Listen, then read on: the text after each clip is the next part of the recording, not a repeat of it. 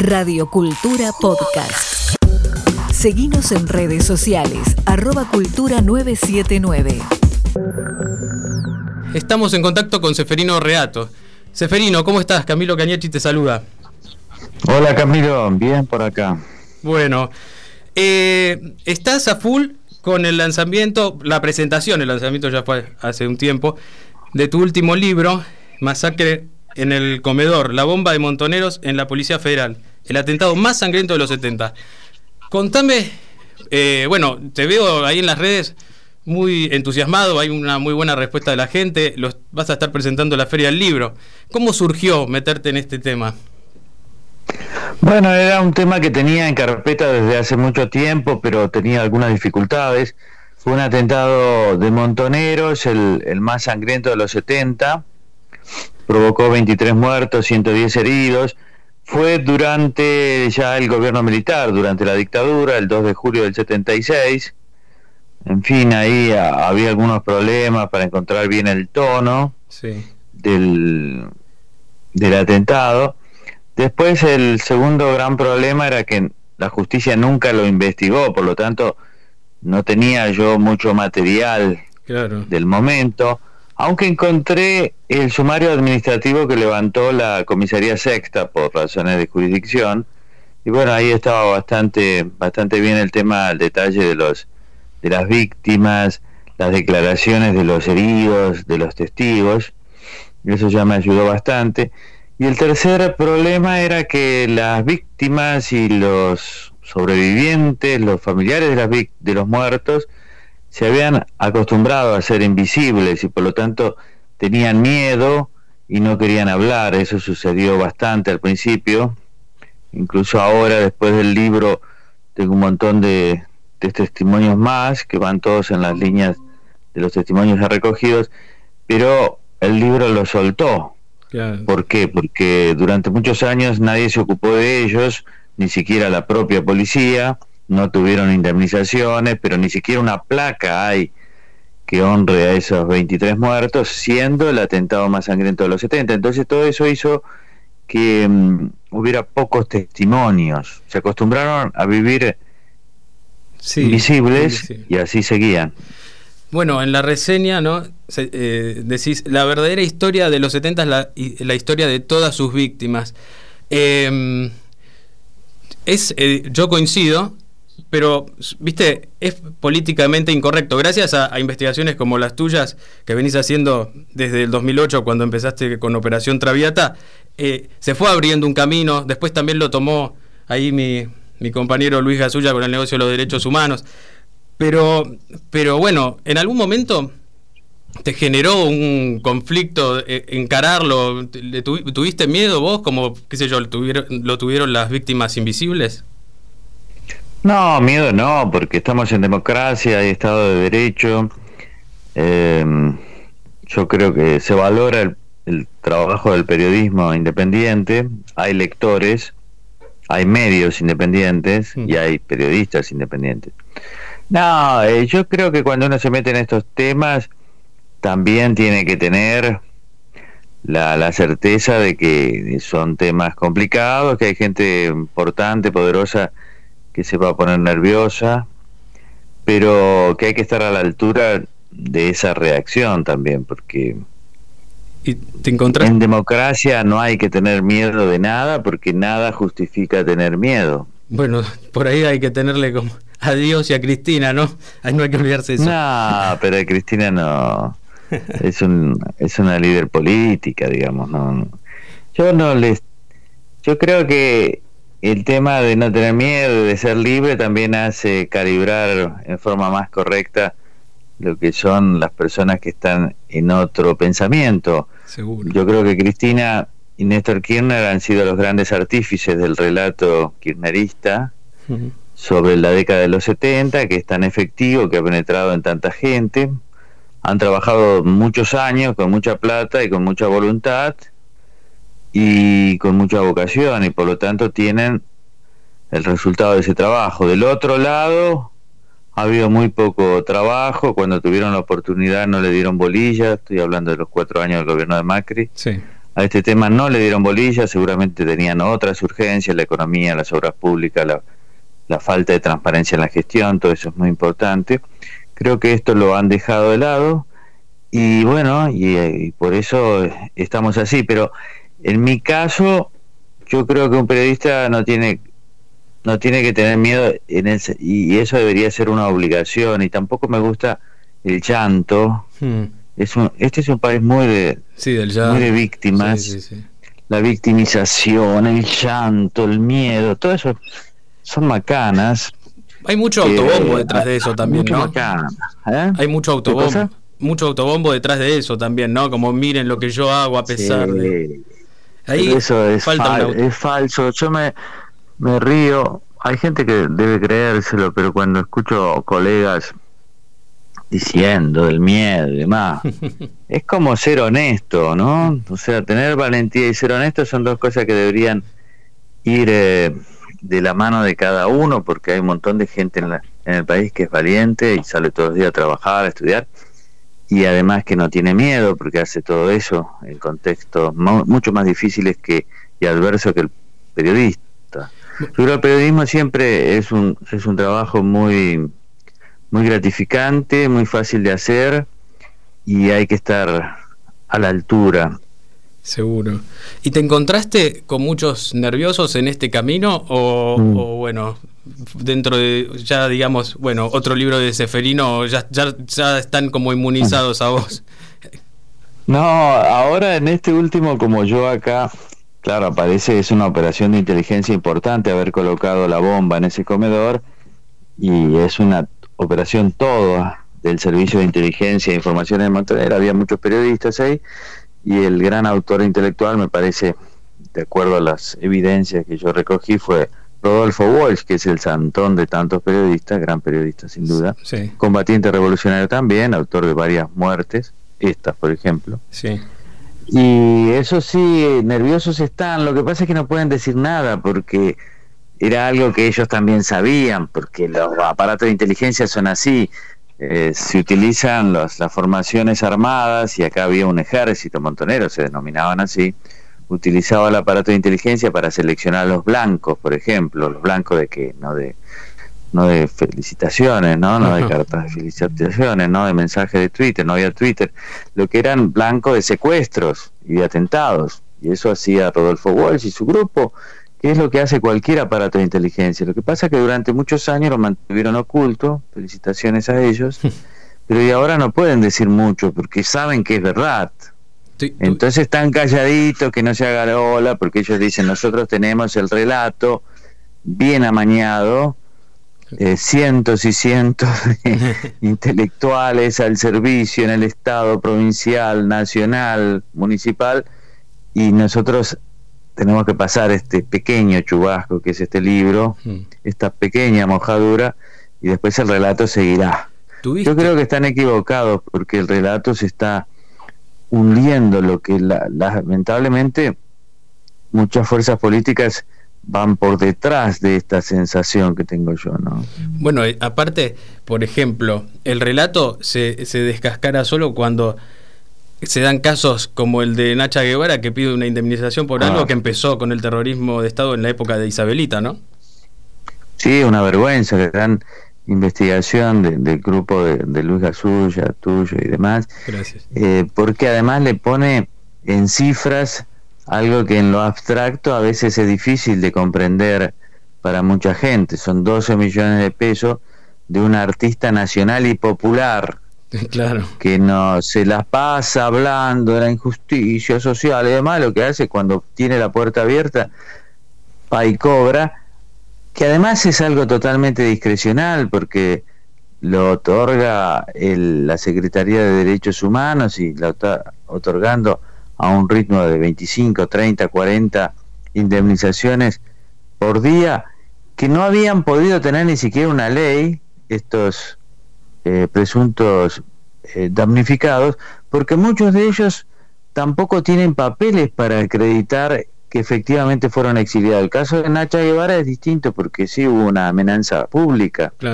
en el 75, pero esto ya debe estar totalmente prescripto. porque es una cuestión civil, no tiene nada que ver con un delito de lesa humanidad. Un delito de lesa humanidad es penal, obviamente. ¿Qué tiene que ver esta demanda civil? Por eso no lo podían trabajar a través de una ley y las sentencias judiciales eran muy lentas porque había muy pocos jueces dispuestos a avalar esto. Entonces la Secretaría de Derechos Humanos lo tomó y ahora sí, que es el titular de la Secretaría, que es Horacio Pietragala, Pietragala Jr., bueno, él es capaz de, de ver, ver muchas cosas que no son. Sí. Entonces están ahí en una especie de liquidación de feria a ver, mira Camilo, yo creo que si vos vas y le decís que sos que tuviste que irte durante la dictadura, capaz que digas una indemnización. Yo pienso eh, ir a ver qué pasa. No sé, yo no ligo ni, ¿sabes? ni una ni una nota ligo. Vos le escribís y es como si fuese, tuviese ébola, no sé. Pero bueno. Claro, anda, anda a decirle, mire, que yo soy hijo de, de exiliados, les quiero decir, y ahí ya te van a tratar distinto. Vos sabés que los hijos de exiliados están cobrando también. Y el argumento es el argumento es que el Estado argentino, la dictadura, no le permitió ejercer su derecho de nacer en la Argentina, entonces tuvieron que nacer en Suecia, España, Gran Bretaña, porque sus padres estaban exiliados y así están cobrando. ¿eh? Aparte, viven allá, vienen, va, son los estudios jurídicos, obviamente, los que sostienen toda esta operación, ¿no? igual eh, con este con este quilombo en el que vivimos que ganas de nacer en Suecia, ¿no?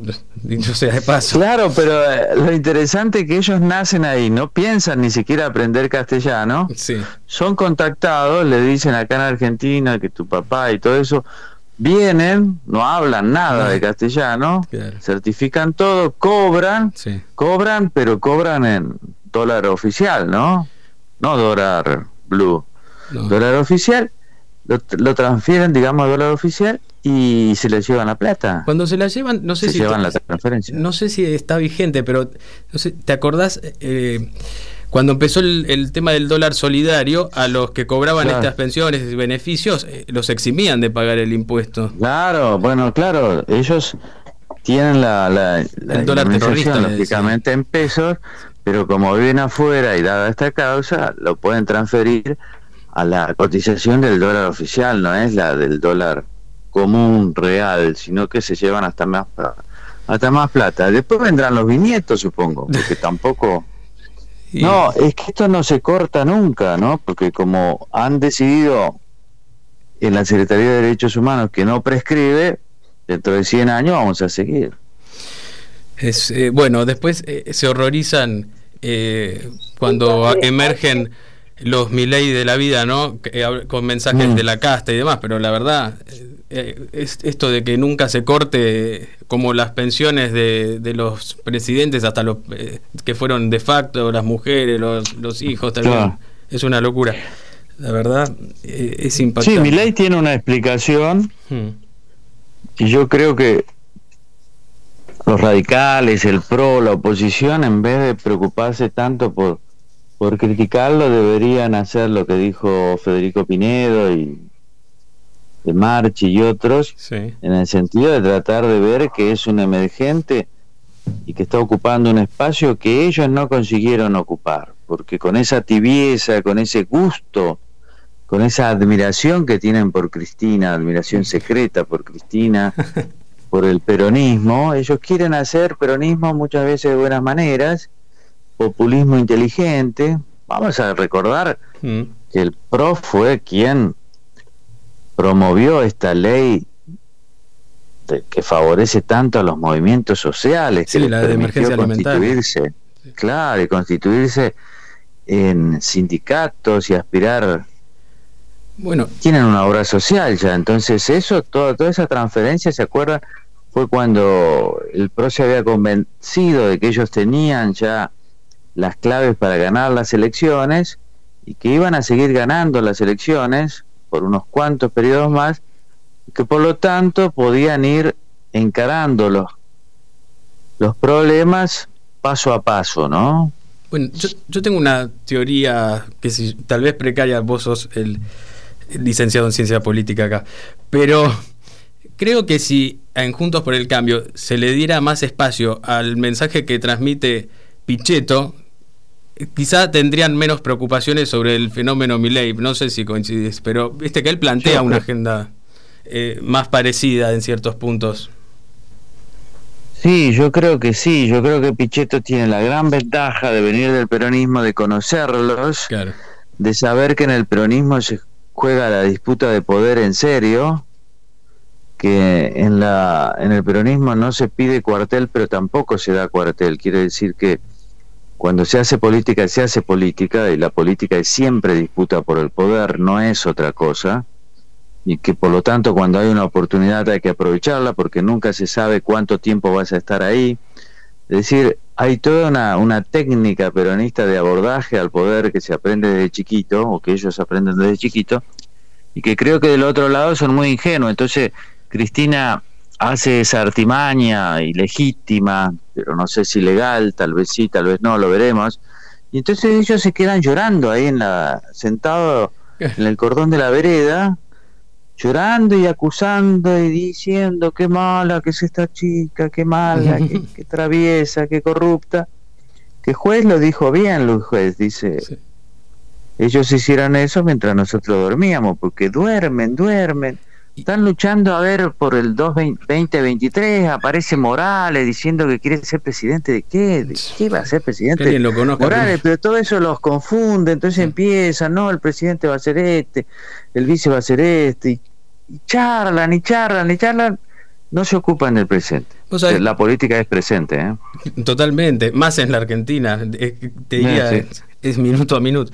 Eh, yo la, hace unas dos semanas entrevisté acá a Waldo Wolf y le comentaba esto de, ustedes estuvieron todo 2021 diciendo estamos a siete, que los tenían que votar porque estábamos a siete diputados de ser Venezuela, a tantos de quitarle la, el quórum a Cristina en el Senado. Y, y, al final lo lograron y sin embargo Cristina sigue haciendo lo que quiere. ¿Cómo se explica? entonces, no, la sociedad, bueno, si vota a estos kirchneristas, siempre la culpa la tiene la sociedad. Yo digo, ¿Hasta cuándo? Porque te castigan los que gobiernan, los opositores, y, en el medio uno trata de vivir, supongo, ¿no? No, lástima por Wolf, que siempre es una persona muy valiente, pero en realidad mi ley tiene dos diputados, ¿eh? Claro. Es él y Victoria Villarreal, no hay más. Sí. Y les está haciendo este despelote, y esto tiene muchos diputados. Yo creo que en el PRO pasa, como los radicales, los radicales son maestros de esto, se acomodan rápidamente a lo que la suya primero, mi ley después habló de la casta. Que yo diría la corporación, para no ser... Totalmente, sí. pero es una corporación, como existe la corporación periodística, donde no se puede criticar, dicen algunos programas, ni, periodistas, pero en, el, en la política se acomodan y entonces pasan a ser parte del Congreso. Y ya, viste, no se olvidan que en la que en la biblioteca hay 1800 empleados que no se sabe dónde deben estar porque no hay lugar para tanto, no se, se olvidan de todos los, los choferes que piden cuando quieren, en fin, de todas las mordomías del poder, de esos que ellos se dan cuenta cuando están fuera y cuando están adentro le parece totalmente natural. Y yo creo que en una situación de crisis tan grande como esta, la, a la gente le molesta creo que todavía arrastramos cosas como la pandemia, donde todos vimos que los ingresos nuestros caían y los diputados del oficialismo, pero también de la oposición, ninguno tuvo un gesto para por lo menos rebajarse un 5% los salarios. No, la verdad es un papelón, pero... Y después, mi ley, con esta jugada tan simple de sortear el sueldo, claro, es marketinero, todo eso. Y populista para mí, ¿no? y populista le está demostrando algunas cosas. Primero, que parece que viven como ricos con 350 mil pesos, con lo cual deberían ser todos ministros de Economía. y segundo, que no tienen un, una reacción más que el silencio pecaminoso, ¿no? De no decir nada, de no actuar nada. Y claro, después dicen es la sociedad que los vota, pero ustedes tienen mucha fuerza, ¿no? Totalmente. Seferino, vas a estar eh, presentando el libro el viernes 29 de abril a las 18.30, ¿no? Con sí, Levinas en la serie. y Brandoni. Con Gabriel Levina y Luis Brandoni, sí. Vamos a estar ahí Va a ser picante, ¿no? con, esos, con, esos compañeros. La feria del libro siempre es un territorio hostil en los últimos años. Eh, no me trataron bien, pero tampoco me importa demasiado porque a mí me importan los lectores. Totalmente. Pero ahora tienen un director nuevo, mm. Ezequiel Martínez, colega, el hijo de uno de los hijos de Tomás Eloy Martínez, gran escritor, gran periodista. Mm. El mismo Ezequiel es un periodista de cultural de larga trayectoria, muy muy transparente, muy eh, abierto y muy respetuoso de las ideas ajenas, garantiza una feria distinta, aunque movida, porque espero que sea movida, porque tiene que ser un foro de intelectual. Y aparte porque la industria, la industria del libro, lamentablemente, entre la, irrupción de todo lo, del fenómeno, digamos, digital y la crisis económica también y la pandemia, es como que estuvo muy golpeada. Quizás, eh, bueno, en escritores muy exitosos como vos se note menos, pero eh, en no, general... Se nota un montón porque había levantado, después de la pandemia, la gente salió de la pandemia con muchas ganas de, leer libros físicos y, y realmente se notó.